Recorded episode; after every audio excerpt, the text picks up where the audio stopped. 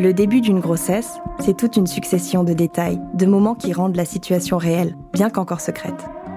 Il y a le besoin de réorganiser sa vie, de prendre des décisions, les angoisses, les petits signes physiques que le corps est habité, l'euphorie, les projections timides. Les parents se découvrent détectives, en quête des mille petits indices qu'un nouveau monde émerge. J'ai les seins euh, vraiment énormes, durs. Franchement, j'ai des beaux seins. Comme je suis un peu angoissée euh, de faire une fausse couche, je me touche les seins frénétiquement euh, tout le temps. Tout, tout, tout, tout, tout, un petit battement de cœur à BPM 120. Je regarde Hello, je lui dis mais c'est quoi ça? Vous écoutez Dans la peau des parents, le podcast de Mustela qui part à la découverte de la parentalité. Je suis Brune Bottero et dans chaque épisode, je vous fais suivre étape par étape les neuf mois qui précèdent le chamboulement de la naissance pour Marion, Clara et Laure.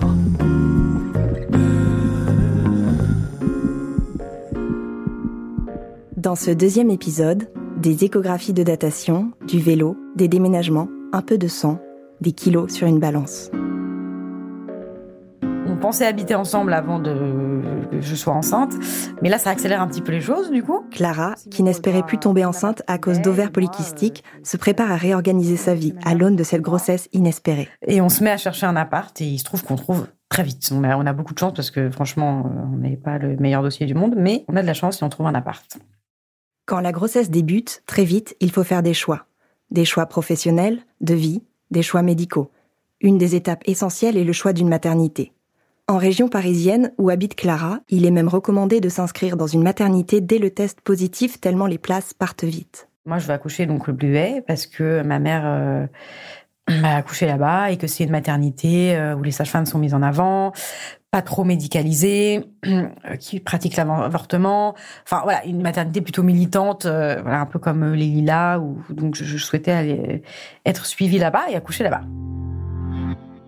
Marion n'était pas en couple avec Maxime lorsqu'elle est tombée enceinte, mais malgré le scepticisme de leurs proches, cette grossesse sonnait comme une évidence pour tous les deux. Une fois la décision prise de garder euh, cet enfant, on se rend compte qu'il faut vraiment qu'on prenne des décisions professionnelles, euh, de couple et tout ça. Euh. Et puis surtout, on a très envie d'être tous les deux, un peu isolés. On se dit que c'est bien pour reconstruire un couple. On décide de partir vivre à Madrid Maxime, il avait eu une opportunité euh, pour euh, reprendre donc son métier d'ingénieur commercial qu'il avait mis de côté pendant son voyage. Et on trouve que c'est bien de, de partir vivre à l'étranger pour se retrouver tous les deux. Avant de partir à Madrid, Maxime doit suivre une formation dans le sud de la France en prévision de son nouveau travail. Marion et lui partent donc vivre pendant quelques semaines chez les parents de Marion dans les Bouches du Rhône, en attendant de pouvoir aménager en Espagne. C'est là qu'il commence les examens médicaux. Un moment clé pour moi de cette grossesse. Maxime m'a raconté le tout premier rendez-vous. Qui a eu un réel euh, impact sur, sur moi, c'était la première échographie. Où on a vu, euh, où on a vu ce petit haricot euh, à l'écran. Et c'était vraiment matérialisé. ça se matérialisait en fait, ça, ça, devenait, ça devenait concret, ça devenait réel. Et, et je me rappelle du gynéco qui nous a regardé et qui nous a dit bah, ce petit haricot, il, va bien, hein. il va bien et euh, il est bien là et il va bien rester quoi. Et puis euh, j'étais surtout très rassuré, je crois. C'était un mélange d'être rassuré et en même temps euh, de la joie. ça, ça permettait de libérer la joie en fait, qui je pense était cachée encore. Et le fait de savoir que tout allait bien, que Marion allait bien, que ce haricot allait bien, ça a débloqué quelque chose et je me rappelle avoir pleuré. Quand Laure et Elodie se retrouvent devant leur test positif, elles décident de se laisser aller à leur joie et leur étonnement que leur PMA ait fonctionné du premier coup. Elles ne veulent pas encore en parler à Alice et Louise, leurs deux filles, qu'Elodie a eues d'une union précédente. Donc la, grossesse commence euh, et très rapidement on arrive à l'échographie de datation. L'échographie de datation, c'est le premier examen, celui qui permet de vérifier si la grossesse est bien intra-utérine. Lors de cette échographie, on peut estimer la date de conception de l'enfant et donc la date de l'accouchement. Un rendez-vous qu'on attend souvent avidement, comme Laure. Euh, et là, euh, hyper impatiente parce que a priori, euh, on m'avait dit qu'on allait quand même peut-être voir quelque chose. Mais je m'attendais absolument pas à ce qu'on entende quelque chose. Et là, tout, tout, tout, tout, un petit, un petit battement de cœur à BPM, je sais pas, 120. Et je, je regarde Hello, je lui dis, mais c'est quoi ça? Et là, on, la sage-femme me dit, parce que j'ai été suivie, suivie, par une sage-femme, bah c'est, le cœur de votre bébé. voilà, le fond en larmes là-dessus. une émotion. Euh, bah, tout d'un coup, ça devient réel en fait. Tout d'un coup, euh, voilà. Là, tu, tu, tu, tu, prends conscience et bah, que c'est vraiment parti, quoi. Ce qui montre que c'est vraiment parti, c'est aussi un état physique, encore invisible. Pour moi, c'est une fatigue euh, incommensurable. Euh, je dors tout le temps. Je fais des nuits de 12 heures, euh, des siestes de 3 heures. Je m'endors à table quand euh, un jour on se fait un resto et je, m'endors après avoir fini mon plat sur la table. Je prends du poids. Donc j'ai arrêté de fumer. ça me demande un, un, effort et du coup je mange. Ouais, mais enfin c'est la fatigue. Les deux premiers mois c'est la fatigue je sens un décalage avec Maxime. Euh, lui, il est en forme, il est. Euh, puis, il bosse, euh, il a un rythme tout à fait normal.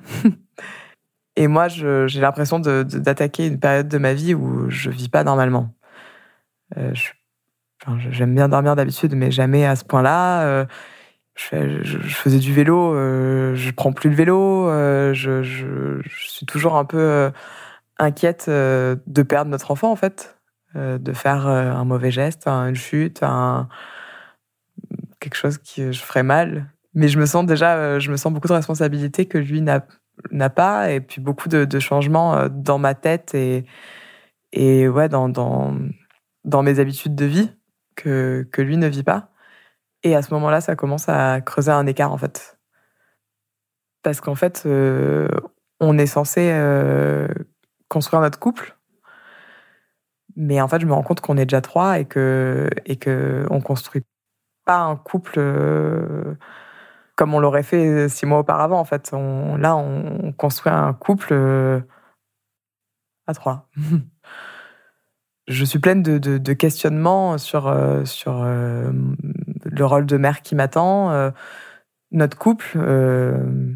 enfin, une fois que cet instinct me dit euh, c'est avec Maxime que j'ai envie de faire un enfant. Euh, après, on, se heurte à la réalité. Et dans la réalité, ben, un couple, ça se travaille, ça se construit, ça se. Et tout ça m'inquiète en fait. Et lui, pas du tout. Et ça me rend dingue. Mais si, à l'intérieur, sa fatigue est immense, pour le monde extérieur, rien n'est visible. À part cette, euh, cette grosse poitrine, dans mon corps, je me sens pas particulièrement enceinte. Enfin, je moi, je croyais que quand on tombait enceinte, euh, le ventre poussait euh, immédiatement. Ce qui est euh, hyper naïf, en fait.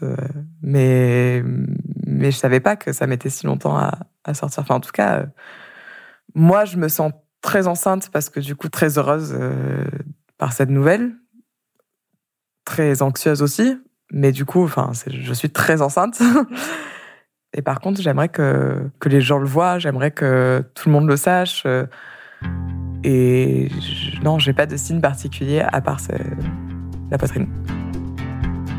Laure, en revanche, est très en forme. Déjà, moi, j'ai pas eu de nausées, euh, j'ai pas été malade du tout.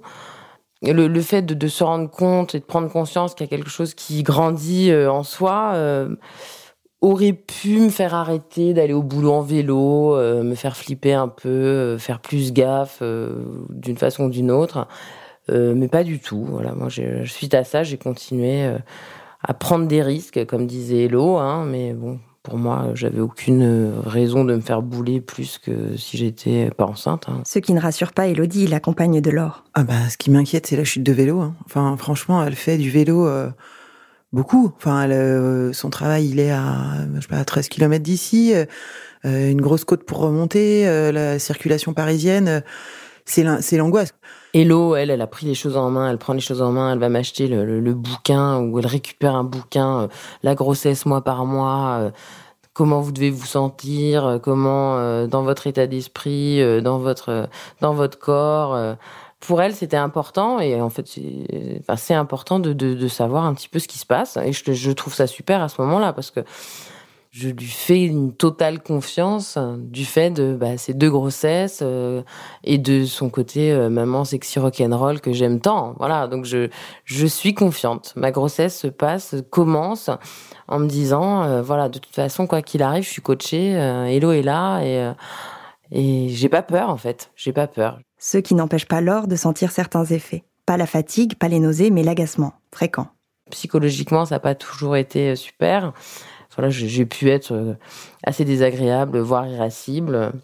Et là, pareil, Hello était euh, alors dans l'accompagnement, mais euh, à me rappeler que c'est pas parce qu'on était enceinte qu'on avait le droit d'être con. qu'elle avait déjà été enceinte deux fois, il avait qu'elle avait pas pourri son entourage comme j'étais en train de le faire. Donc voilà, pas une fois de plus, elle qui m'encourageait à essayer de, de, vivre au mieux cette grossesse et c'était pas en étant con avec tout le monde que ça allait le faire. Quoi. Elodie confirme. Euh, je dirais que les signes, les premiers signes, sont pas physiques chez Laure, effectivement, parce que euh, très sportive, euh, un corps de rêve, ça se voit pas beaucoup. C'est plutôt le tempérament, dirons-nous, pour être poli. On va dire qu'elle était chiante, quoi. Enfin, c'était, euh, c'était c'était euh, de l'impatience, de l'exaspération. Euh, enfin voilà, on se connaît, hein, on, connaît nos cycles, on sait comment ça se passe quand il y a un peu trop ou pas assez d'hormones. je, me rappelle moi aussi sûrement avoir eu ce côté d'exigence extrême.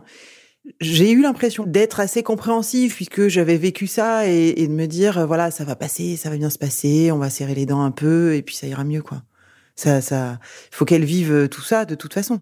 D'autant qu'à la maison, Laure et Elodie vivent avec les deux filles d'Elodie, Alice et Louise, qu'elles élèvent ensemble et qui ne sont pas encore au courant que leur belle-mère est enceinte. C'est plus compliqué avec les filles, je supporte moins. Euh, c'est vrai que les filles à ce moment-là s'entendaient pas très bien. Enfin, ça partait assez vite en cacahuète, mais au final, euh, j'ai appris que c'était quelque chose de de, de, de sœur et sœur. Euh, c'est voilà, c'était pas particulier à notre famille. Hein. Mais le fait est que voilà, moi j'avais plus de mal à vivre certaines choses, donc euh, l'ambiance à la maison n'était pas forcément toujours très chouette. Et puis voilà, ça blessait, euh, ça, touchait Hello. C'est pas, j'imagine elle comme ça qu'elle envisageait de vivre une grossesse euh, de, l'autre côté de la barrière, parce que finalement elle, ses grossesses, c'est elle qui les vivait. Là, elle, elle était dans le rôle de l'accompagnatrice, donc ça a été assez particulier. La fatigue, la poitrine qui enfle, l'irritabilité, ce sont des signes auxquels on peut s'attendre sans inquiétude. Mais il y a aussi ceux qui sont redoutés, comme pour Clara. Un soir, à la librairie, peu de temps avant que ça ferme, il se trouve que je perds un peu de sang. Pas beaucoup, mais un petit peu, comme des petites règles. Et euh, quand on est enceinte de un mois et demi, euh, c'est quand même un peu inquiétant. Et surtout quand on vient de prendre la décision qu'on voulait le garder et que soudainement on perd du sang, on se dit quand même je fais une fausse couche. Donc je devais dîner avec une amie. Et je l'appelle et je lui dis, écoute, je pense qu'il va falloir que j'aille à l'hôpital parce que bah, j'ai des saignements. Elle me dit, je t'accompagne. Et sur le chemin de l'hôpital, j'appelle Simon et je lui dis, euh, voilà, j'ai des saignements, je vais à l'hôpital avec Lucie. Et euh, il me dit, non mais j'arrive tout de suite. Euh, enfin, je suis là. Enfin, j'arrive, j'arrive. Donc on se retrouve à l'hôpital. Et entre trois femmes enceintes qui étaient prêtes à accoucher, qui avaient des contractions, qu'on avait l'impression qu'elles allaient mourir, et moi qui, bon, saigne, mais ça va. Donc je suis prise très rapidement. Et euh, donc je suis isolée pendant 20 minutes tout seule avec les deux médecins et on me fait une échographie et il se trouve que en fait euh, c'est juste que tout va très bien simplement euh, je fais pas une fausse couche mais euh, ça peut arriver de perdre un peu de sang au début de sa grossesse. Donc je sors des urgences vraiment heureuse avec euh, mon ami et, et Simon. Euh, on va au restaurant euh, tous les trois, ça se passe hyper bien, on est hyper heureux. Et, ce qui a été un grand moment d'angoisse, en fait, a été un moment aussi où où j'ai compris que Simon et moi, bah, on était deux, quoi, et qu'on était ensemble, quoi, qu'on on allait vivre cette aventure ensemble et qu'on était deux. Et peut-être bientôt trois, mais que pour l'instant on était deux et qu'il allait me, me soutenir et que et que j'avais quelqu'un sur qui m'appuyer quand ça irait pas ou quand ça irait aussi, mais qu'en tout cas, on allait partager ça ensemble. Et ça, c'était super. Au bout de quelques semaines de grossesse, une fois la formation de Maxime terminée pour son nouveau travail, Marion et lui partent enfin s'installer en Espagne. On part pour Madrid, hyper excités donc par l'idée. C'est vraiment un moment euh, un peu euphorique pour, euh, pour nous deux.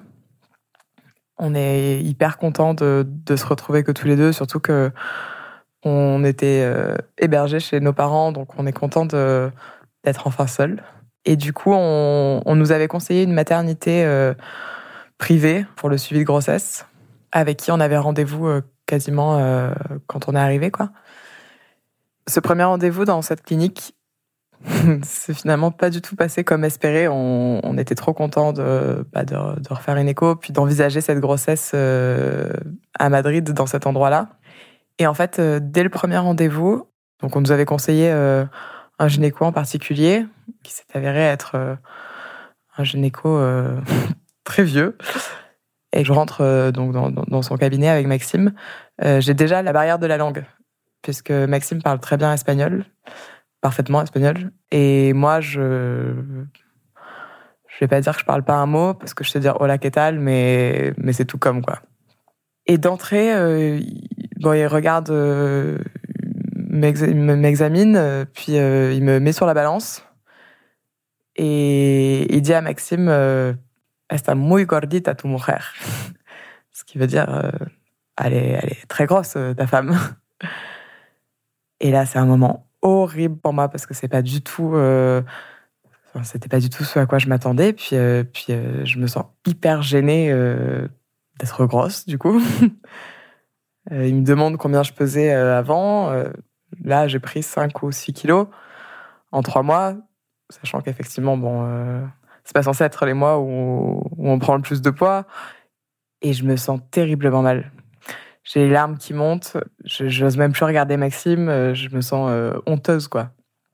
Et je me sens hyper en colère contre ce mec à qui je peux même pas répondre parce que c'est pas ma langue, quoi. Donc, euh, c'est Maxime qui le calme un peu, quoi.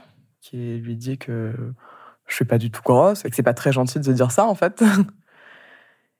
Et bon, on fait quand même tout l'examen. C'est une maternité euh, qui suit beaucoup de femmes euh, d'un certain âge ou euh, avec des complications particulières. moi, j'ai 25 ans, je suis en bonne santé, il n'y a, a, aucune complication a priori qui est là, mais du coup, je ne m'aperçois pas que je suis pas au bon endroit. quoi. À la fin de ce rendez-vous, je sors de là, j'éclate en sanglots. Et je dis à Maxime que je veux plus jamais voir cette personne, que je veux pas du tout euh, avoir affaire à lui pour euh, les prochaines échos, euh, que je veux plus jamais qu'il me dise que je suis grosse et que je, suis trop mal, quoi. Du coup, Maxime retourne le voir et lui dit en fait, on on veut pas continuer avec vous, donc faut que vous nous aiguillez vers un autre un autre gynéco. Chose qu'ils font à la maternité, ils nous donnent un, autre contact d'une autre gynéco qui en plus elle parle français. Donc là, je suis trop contente. Et ce même jour, après euh, l'examen euh, de mon col et tout ça, on fait une écho. Et donc euh, cette femme, cette, ma nouvelle gynéco, me fait donc la, première écho de fin de premier trimestre, quoi. Et en fait, là, à l'écho, elle découvre qu'il manque sur le cordon ombilical, il manque une artère. Normalement, il y en a deux, et moi, j'en ai qu'une. Et ça l'inquiète beaucoup. Elle commence à nous expliquer que ça peut être euh, problématique parce que ça peut générer des retards de croissance, voire euh, des trisomies. Donc, euh, elle nous propose de faire un test qui n'existe à ce moment-là qu'en Espagne. Donc, c'est l'équivalent d'une amyosynthèse, mais juste via une prise de sang, pour vérifier qu'il n'y a pas de trisomie et, et qu'il n'y a pas de problème particulier sur, sur notre bébé. Dans la façon dont elle a présenté la chose, c'était hyper angoissant moi, j'ai eu super peur. Elle me dit que du coup, je vais avoir un suivi de grossesse particulier, qu'on va faire une échographie tous les mois. Euh, et que du coup, euh, on rentre dans une, une grossesse euh, avec complications, quoi. On est sorti de là avec Maxime, on, se dit que ça va être super long le temps d'avoir les résultats, en fait, puisque j'ai pu faire la prise de sang juste après l'échographie, et puis il y avait cinq jours de, délai. Donc pendant cinq jours, euh, on cogite euh, tout le temps. Euh. donc pendant cinq jours, on... enfin surtout moi, moi je, je, stresse beaucoup. Et Maxime, pas tant. Maxime, il fait confiance à, à la vie. Et, lui, il me dit que ça va aller, qu'il est sûr qu'il n'y a rien. Et que... Mais bon, moi, j'arrive pas, j'arrive pas à me raisonner. Je, voilà, j'y pense beaucoup. Puis les résultats tombent et tout va bien. Et pour moi, c'est trop, trop bonne nouvelle. Je, ça m'enlève un poids plus que considérable. Et du coup, je, je recommence un peu à, à, juste kiffer ma grossesse et, et être enjouée par, par, tout, par tout ce qui arrive, quoi. Cet enjeu de trouver la bonne personne pour être suivie, celle qui saura nous rassurer, nous apaiser, ça a aussi été une réussite pour Clara, qui en avait bien besoin après ses pertes de sang. Comme je suis très angoissée, j'ai pris euh, rendez-vous avec aussi des sages-femmes, ce qu'on appelle en ville, c'est-à-dire en cabinet euh, en libéral. Et là, on est donc j'ai eu euh, mes pertes de sang à peu près mi-novembre et début décembre, je reprends rendez-vous pour une autre échographie parce que j'étais stressée de cette perte de sang. Et donc, euh, avec Simon, un matin, on, arrive dans le cinquième euh, à Odéon, dans un super cabinet. Euh, je trouve mes cabinets un peu au, feeling, c'est-à-dire un peu les personnes qui ont des rendez-vous au plus vite. voilà, donc là, je vais dans ce super cabinet attendre pour une échographie et l'échographiste adorable nous dit bon alors vous voulez voir votre petit chaton et c'est vrai que quand j'y repense c'était vraiment un petit chaton parce que vraiment il était minuscule et là, Simon, pour la première fois, va voir ce qui se passe dans mon ventre. Et euh, donc, il y a un super grand écran, euh, hyper beau. Euh. Et là, tout de suite, le fait qu'elle pose à peine sur mon ventre que l'image apparaît. Et Simon est un peu interloqué. mais on, pleure pas ou quoi que ce soit, mais il y a vraiment un moment de... Oh, il me dit ah c'est maintenant c'est ça ah, ah d'accord c'était un peu il était un peu perturbé mais en même temps surtout la sage-femme nous rassure il m'explique mes pertes de sang qui sont en fait l'œuf qui s'accroche et pas l'œuf qui se décroche et on sort de cet entretien hyper euh, serein. On va boire un, on boit un café, enfin, je bois un, jus d'orange et, Simon boit un café. Euh, il appelle euh, un peu ses frères et sœurs. Moi, j'appelle ma mère et, et on est content, quoi. Et c'est un peu de répit dans toutes les angoisses que j'ai pu avoir pendant ma grossesse, mais c'était un moment joli où il faisait beau, c'était l'hiver, enfin, fin d'automne. C'était, c'était un bon moment. Dans le prochain épisode de Dans la peau des parents, nous retrouverons Marion, Clara et Laure, mais aussi Maxime, Simon et Elodie dans le parcours de leur parentalité à venir. Parce que la grossesse n'est pas qu'une expérience intime, nous les écouterons sur leur rapport aux autres, au reste du monde, mais aussi à leur couple. Nous les observerons se projeter un peu plus dans la parentalité, se posant mille questions. Comment annoncer une grossesse à ses proches? À son travail? Ça change quoi d'avoir une fille ou un garçon?